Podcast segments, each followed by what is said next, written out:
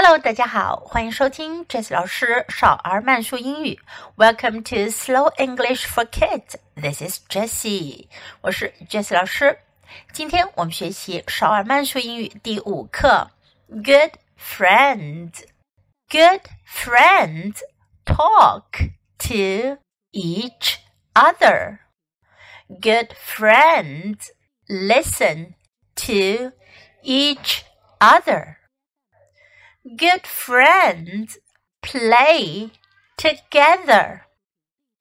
Good friends lend things.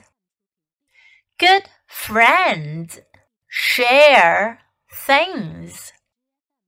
Good friends help each other.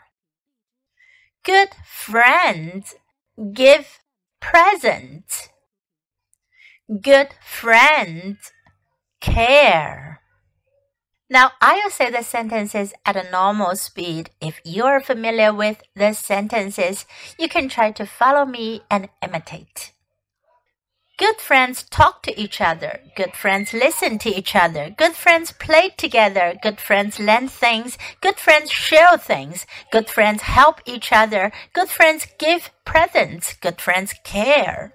今天我们学习掌握了如何描述好朋友间经常做的事情。Talk to each other，相互交谈。Talk to each other。Listen to each other，倾听彼此。Listen to each other。Each other 是彼此、互相的意思。Play together，一起玩儿。Play together。Lend things 借东西，借东西给好朋友是非常常见的事儿。lend things, share things 分享东西，好朋友间就应该互相分享。share things, help each other 互相帮忙。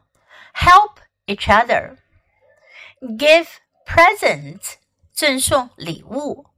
Give presents, care 关心在乎，care。今天的内容大家都掌握了吗？你可以在 Jess 老师的微信公众号找到这些内容哦。